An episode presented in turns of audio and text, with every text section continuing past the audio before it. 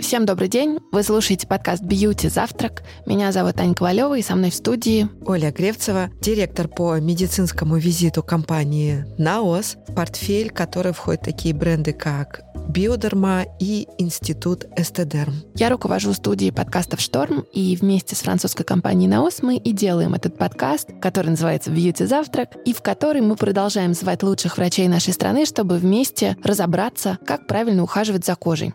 С 2018 года каждый год 14 сентября проходит Всемирный день атопического дерматита. В этот день врачи, профильные организации, сообщества пациентов проводят мероприятия и рассказывают об этом заболевании и о том, как же вывести его в ремиссию, а самое главное, как научиться с ним жить. Помочь разобраться в этом хочет и компания Наос. И на самом деле у компании довольно много инициатив, посвященных этому заболеванию. Например, мы записали огромное количество выпусков подкаста, и вы их уже слушали. Они для всех тех, кто столкнулся с этим заболеванием и пытается разобраться, как же правильно к нему подступиться. А еще у компании Наос есть своя собственная школа атопического дерматита. Это офлайн встреча в офисе в Москве, на которые могут прийти пациенты для того, чтобы получить информацию из первых первых рук. Там выступают э, самые лучшие врачи-дерматологи, аллергологи, психологи и все те специалисты, которые рассказывают о том, как правильно встроить это заболевание и уход за собой в свою жизнь. Ко дню атопического дерматита мы подготовили еще один бонусный выпуск подкаста о том, как привить себе и своему ребенку привычку ухаживать за своей кожей. Ведь это очень важно, если вы или ваш ребенок столкнулся с таким заболеванием. Ежедневное нанесение Эмолентов — это самый важный этап в терапии атопического дерматита и профилактике обострений. Поэтому сегодня мы поговорим именно об этом. И поможет нам с этой темой разобраться кандидат медицинских наук, врач-дерматолог, который ведет и детский, и взрослый прием в клинике Лахта, которая находится в Санкт-Петербурге, Анна Бесалова. Анна, здравствуйте. Здравствуйте, большое спасибо за приглашение. И давайте начнем. Ну что, людям с атопичной кожей взрослым еще как-то можно привыть э, хорошие привычки, использовать на регулярной основе эмоленты, ухаживать за собой должным образом, мягкие очищающие средства выбирать для себя. А вот как быть э, с детками? Как их мотивировать на то, чтобы они не противились нанесению эмолентов на регулярной основе? Да, мотивировать взрослых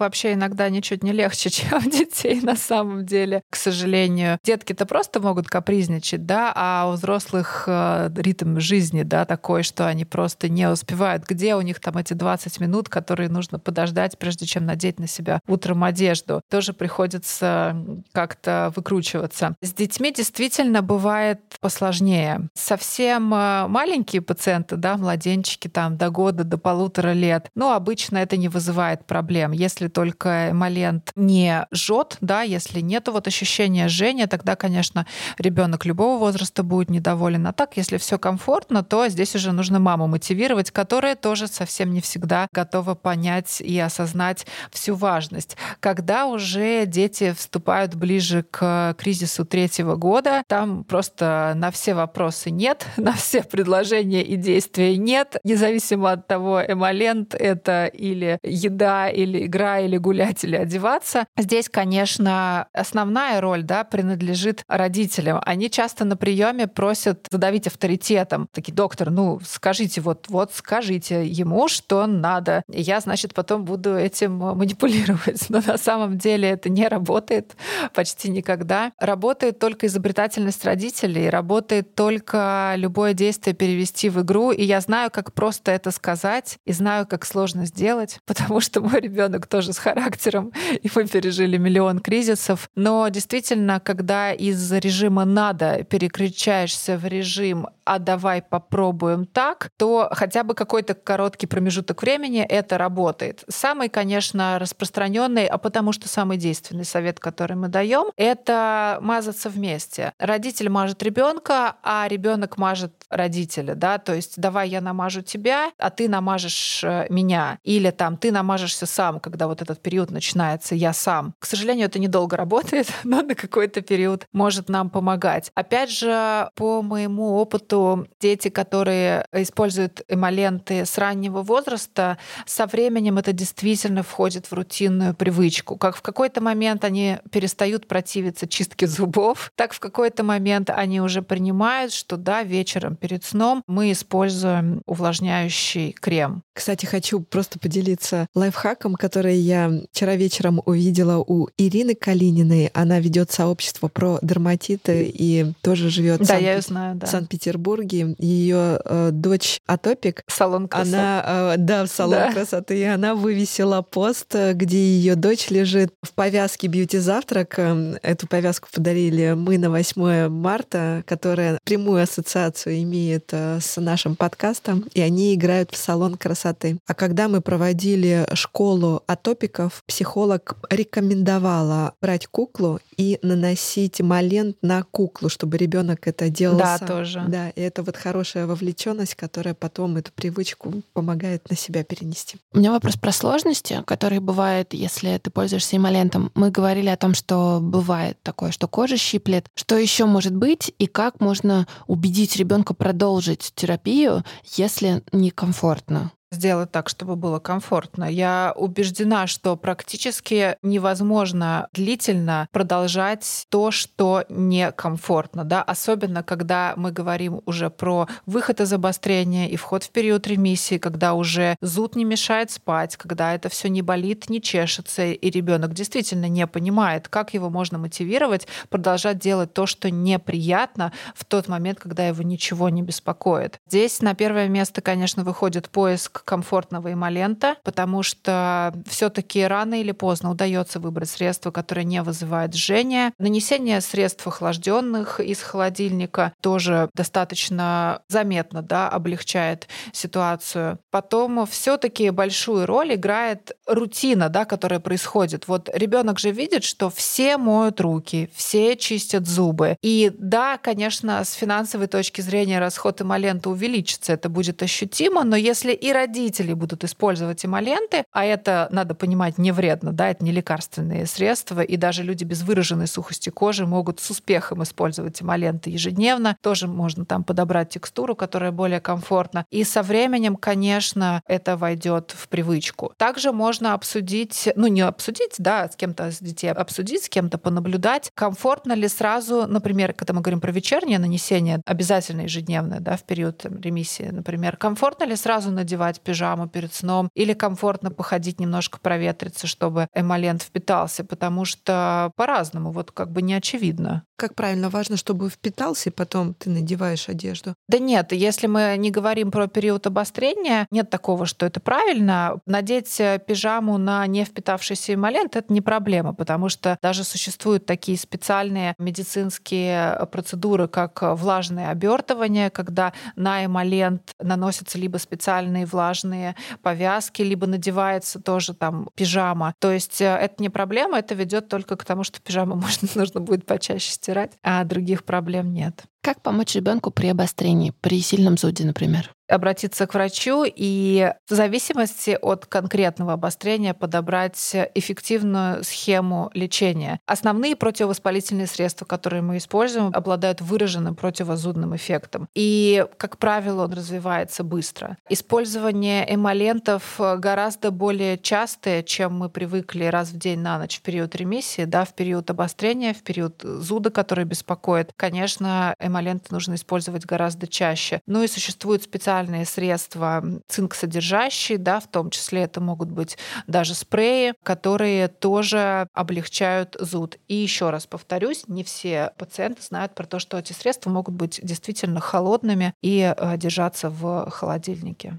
Ну, я, наверное, не могу тут молчать, потому что есть чем похвастаться. Гамма Атодерм, которую очень многие пациенты с атопическим дерматитом знают не понаслышке, пополнилась. И в дополнение насыщенной, богатой текстуре, которая есть уже в гамме, вышла легкая текстура, и это средство называется Атодерм гель-крем, который обладает эффективностью эмолента. Это противовозудное, липидовосстанавливающее действие. Но мне очень понравилось первичное ощущение, которое я испытала, как только нанесла средство. Это мгновенное охлаждающее действие, очень комфортное и приятное. Я надеюсь, что пациенты с атопическим дерматитом оценят эту характеристику. Ну и еще, конечно, это легкость в применении, потому что эта текстура мгновенно впитывается. Ну а если вы хотите заглянуть под крышку формулы средства и узнать, что за патенты, что за ингредиенты, как они работают, то вам необходимо взять средство, навести на QR-код, который находится на упаковке любого средства НАОС Биодерма или Институт Эстедерм, и вы попадете на некоммерческую платформу, которая позволяет компании НАОС максимально быть прозрачными с пациентами, с потребителями и с врачами, потому что мы здесь все с вами не технологи. Иногда достаточно сложно разобраться в ингредиентах и компонентах. Так вот, эта платформа, которая называется Ask НАОС, спроси НАОС, позволяет понять, э, что за ингредиенты находятся в составе нового средства Атодерм гель крем интенсив, помогают понять, как они работают и в каком они процентном соотношении. А если ребенок школьник, важно ли родителю поговорить э, с школьным учителем о том, что у ребенка атопический дерматит, ему с собой эмолент дают или какое-то противозудное средство или еще что-то? Ну, как-то донести преподавателю о том, что ребенок особенный. Да, конечно, я бы не акцентировала, может быть, внимание на том, что он особенный, потому что у нас даже это слово немножко тоже стигматизировано. Но действительно, да, объяснить э, преподавателю, что ребенок может испытывать зуд и это может отвлекать его на занятия, потому что зуд постоянный очень сильно снижает качество жизни, качество сна и качество времяпрепровождения в дневное время. Кстати, последнее время все больше пациентов мне рассказывают, что, например, они детям в садик дают эмоленты, дают э, специальные очищающие средства, небольшой флакон, да, масла для душа или синдета с помпой, и ребенок моет руки вместо мыла этим средством, и это вообще никакая не проблема. И воспитатели используют там перед прогулкой, например, барьерные средства с цинком, если мы говорим про высыпание на коже рук. Это прямо очень сильно радует и всегда очень приятно слышать, что педагоги идут навстречу. Но есть еще такая тема гендера. Есть же мальчики, которые больны атопическим дерматитом. И вот девочки кремом не мажутся в садике или там в школе, а мальчик, э, ему приходится это делать. Может быть, есть какие-то советы, как э, ребенку донести? Нужно ли ребенку говорить об этом сверстникам своим, о том, что у него атопический дерматит, что ему необходимо увлажнять и защищать свою кожу? Но я думаю, это зависит от э, конкретной ситуации, насколько доверительные отношения, а мы понимаем, что доверительные отношения и с педагогами, и с друзьями в школе важны вне зависимости от атопического дерматита. И если сейчас это не так, то, конечно, есть использовать эмолент так, чтобы это было незаметно. Хотя, опять же, я, конечно, всячески борюсь со стигматизацией атопического дерматита и считаю, что это абсолютно нормально использовать э, какие-то средства, улучшающие качество жизни, будь то крем или ингалятор у пациента с астмой, или назальный спрей у пациента с ринитом, или же бальзам эмолент у пациента с атопическим дерматитом. Но мы понимаем, да, что ситуации бывают разные. В целом, конечно, я считаю, чем больше людей вообще в целом знают про такое заболевание, тем лучше, потому что сложно себе представить, что человек в своей жизни вообще не столкнется ни с каким проявлением атопии среди своей семьи, друзей или коллег. То есть правильно я вас понимаю, вы за то, чтобы происходила и популяризация среди здорового населения, чтобы, не знаю, там в школах какие-то лекции читали про атопический дерматит э, среди обычных школьников, которые не больны, чтобы они знали, что среди них есть такие пациенты, которые страдают, и что испытывает этот пациент. Не думаю, что мы дойдем до того, что в школьной программе в ближайшее время мы получим какие-то лекции о популяризации именно атопического дерматита, но мне кажется, это важной частью в каких-то общих лекциях по уходу за кожей, потому что именно вот популяризацию вообще ухода за кожей я считаю очень важной. И, конечно, упоминание атопического дерматита, упоминание таких проявлений, как э, ксероз, да, э, рассказы о том, что такое на самом деле зуд, вот в этом контексте, мне кажется, имеет смысл. У меня такой вопрос. В принципе, когда идет обострение и когда некомфортно, довольно просто объяснить ребенку, почему ему нужно ухаживать за кожей постоянно. Но вот если мы говорим о периоде, когда кожа в ремиссии, когда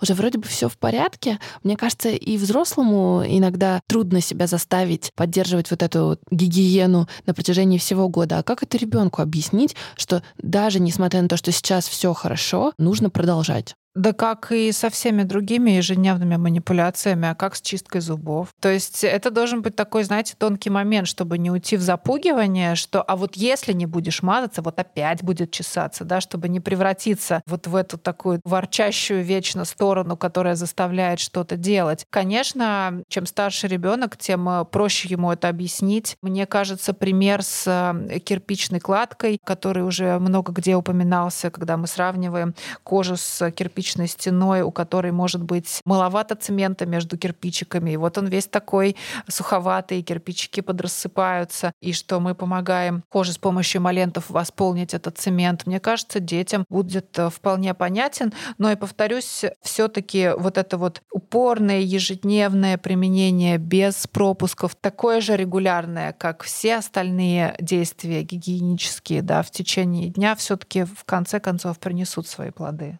У меня такая немножко драматичная история. Дело в том, что есть семьи, в которых мама там за использование эмолентов придерживается терапии, которую там врач назначил. Папа не поддерживает и говорит, например, на примере ребенка мальчика, что ты тут как девчонка мажешься. Вот как в этой ситуации быть, когда в семье есть э, таких два негласных лагеря? Ребенок это чувствует все кожей. Какие советы можно дать? Может быть, имеет смысл поменяться местами, чтобы папа приходил на прием к врачу или какие-то беседы с папой вести, если на уровне мамы это не работает? Ну, разумеется, тут просто вопрос, готов ли такой папа прийти на прием. Но я как раз очень поддерживаю, когда приходят, например, оба родителя, потому что понятно, что ежедневные какие-то вот эти рутинные истории затрагивают всех членов семьи, да, по уходу за ребенком. И, конечно, если папа придерживается такого мнения, то вполне возможно какой-то авторитет в виде лечащего врача может все-таки иметь значение. И все те же примеры да, про патогенез, про то, почему это важно. Многие же люди не используют э, эмоленты по многим причинам. Чаще всего не понимают, зачем это нужно, плюс это сопровождается все таки каким-то лишним действием, каким-то дискомфортом. Ну, слушайте, это липко, это скользко. Только со временем становится привычным. И действительно донести важность использования — это, наверное, основное, чем мы должны заняться в такой ситуации. А как вести себя, если маленький пациент или взрослый в бассейн ходит. Это, кстати, действительно сложный вопрос, потому что, по моему опыту, после посещения бассейна очень легко забыть про нанесение эмолента, в то время как именно в этот момент оно является уж точно необходимым. После бассейна да, пациент принимает душ. Опять же, э, мы можем использовать синдет или масло для душа вместо обычного геля или мыла. И после этого наносится такой привычный слой эмолента. Да, это удлиняет время пребывания в раздевалке. Да, не всегда комфортно сразу надеть надеть одежду, выйти на улицу. Но это жизнь, это так и есть. Я не вижу вообще никакого смысла говорить пациентам, ну, ну что, ну вышли, помылись, намазались, ну какие проблемы? Да есть проблемы. Особенно с маленькими детьми. Это не очень удобно, но это необходимо. По поводу использования эмолента перед посещением бассейна у нас была совместная статья с одним из детских бассейнов в Санкт-Петербурге, где мы говорили с их технологами, которые настаивают на том, что если в бассейн попадает человек, намазанный толстым толстым слоем эмолента, то может случиться такое, что автоматические системы обеззараживания будут выбрасывать больше гипохлорита. Может случиться такое. Я не технолог бассейна,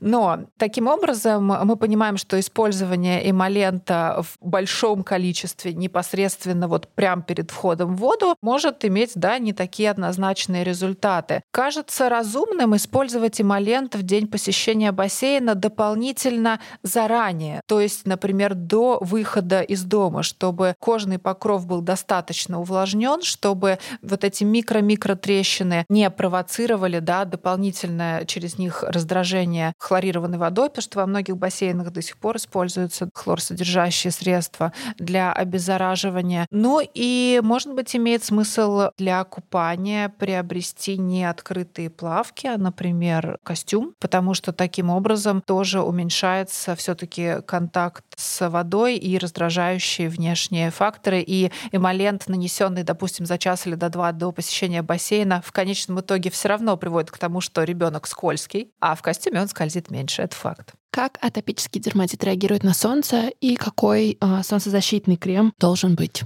по-разному реагируют на солнце. Большая часть пациентов с атопическим дерматитом отмечают улучшение состояния кожи летом, и особенно когда они попадают э, в какой-то климат, да, не как у нас в Петербурге и в Москве, а на какой-то морской курорт. Но есть часть пациентов, которые, к сожалению, наоборот, хуже чувствуют себя летом. Часто это связано с тем, что в местах естественных сгибов э, скапливается пот, который дополнительно раздражает чувствительную кожу. Солнцезащитные средства для пациентов с топическим дерматитом чаще всего мы рекомендуем выбирать не с химическими фильтрами, а с физическими, то есть минеральные экраны. Да, это оксид цинка, оксид титана. Они имеют такую более плотную текстуру и такой белесоватый цвет. Взрослым пациентам не всегда это нравится, но чаще всего такие средства переносятся лучше, чем средства с химическими фильтрами. Однако я повторюсь, что все индивидуально. И, конечно же, есть много пациентов, с атопическим дерматитом, которые прекрасно используют аптечные, а мы всегда рекомендуем аптечные фотозащиту. Про температуру дома у семей, в которых встречается атопический дерматит, нужно ли за этим отдельно следить? И за увлажнителями воздуха, нужны ли они? Или это может быть такой пункт необязательной программы? Действительно, влажность воздуха и температурный режим для поддержания адекватного уровня увлажненности кожи — это довольно принципиальный момент. Но хочу сказать, по крайней мере, в Санкт-Петербурге среди наших пациентов я уже давно не слышу, что нет у нас увлажнителя, там нету никогда и не было, а что неужели надо, и там, да, дома 27 градусов. Последнее время все таки подавляющее большинство пациентов осведомлены о том, что температура зимой, да, и летом в квартире должна быть, ну, в идеале там градусов 21, 22, 20 даже лучше. Некоторые у меня пациенты живут, у нас плюс 18, как бы на, у нас все хорошо. И это действительно вопрос привычки. Увлажнитель воздуха, конечно, когда мы говорим про центральное отопление, да, в осенне-зимний период, и вот сейчас весной до сих пор еще работают батареи, это тоже становится необходимым условием поддержания адекватного микроклимата дома, но тоже большая часть пациентов, у которых есть сложности да, с сухостью кожи, действительно используют увлажнители в спальне постоянно. Все равно необходим гигрометр, да, желательно, чтобы это был отдельный такой небольшой, который стоит на отдалении от непосредственно того места, где находится увлажнитель, чтобы показывать действительно существующую влажность в помещении. Ну и если каким-то чудом влажность и так достаточная, да, там 50 хотя бы процентов, то окей, можно не включать увлажнитель. Но, как правило, он требуется. Ну что, я думаю, что тему атопического дерматита, когда у тебя ребенок атопик, мы разобрали. И большое спасибо Анне Бесаловой, которая поделилась и как правильно наносить эмоленты, и какой температурный режим должен быть в квартире у ребенка атопика. Я, кстати, просто хочу поделиться таким экстрактом из интервью, которое мы совсем недавно провели на школе по атопическому дерматиту, когда мама дочки с атопическим дерматитом сказала, что мой самый большой промах заключается в том, что я вначале не верила верила в силу эмолентов, понятно, не в солотерапию, а именно на регулярной основе их применения. Но это работает. Я надеюсь, что сегодня мы все внесли такой небольшой вклад э, в то, чтобы ваши дети как можно дольше оставались в ремиссии. Здоровья всем! Ура! Спасибо! Спасибо. Ну, а для тех, кто еще не знает, мы торопимся напомнить, что у нас есть телеграм-канал Beauty Завтрак, где мы делимся советами об уходе за кожей от лучших врачей нашей страны. Он рассказывает о том, как заботиться о своей коже, о своем психологическом состоянии. Мы рассказываем также о сложных терминах и даем ответы на все ваши вопросы. У нас есть еще канал в Яндекс Дзене, который набирает обороты популярности. И он тоже называется Beauty Завтрак. Все просто. Подкаст Beauty Завтрак, Яндекс Дзен Beauty Завтрак и Beauty Завтрак канал в Телеграме. Вот в Яндекс Дзене вы тоже найдете статьи и видео на самые актуальные вопросы. Как снимать макияж, что делать, если у вас чувствительная кожа и как собрать косметичку на отдых. Ссылки на каналы мы оставим в описании. Переходите и помните, что когда мы говорим о коже, забота прежде всего. Подписывайтесь на наш подкаст и слушайте выпуски каждую неделю. Оставляйте отзывы в приложении Apple Podcasts, чтобы помочь другим узнать про наше аудиошоу. Напоминаю, что наш подкаст доступен во всех подкаст-плеерах, и вы можете слушать его там, где удобно. До встречи в эфире, и не забывайте, что когда мы говорим о коже, забота прежде всего.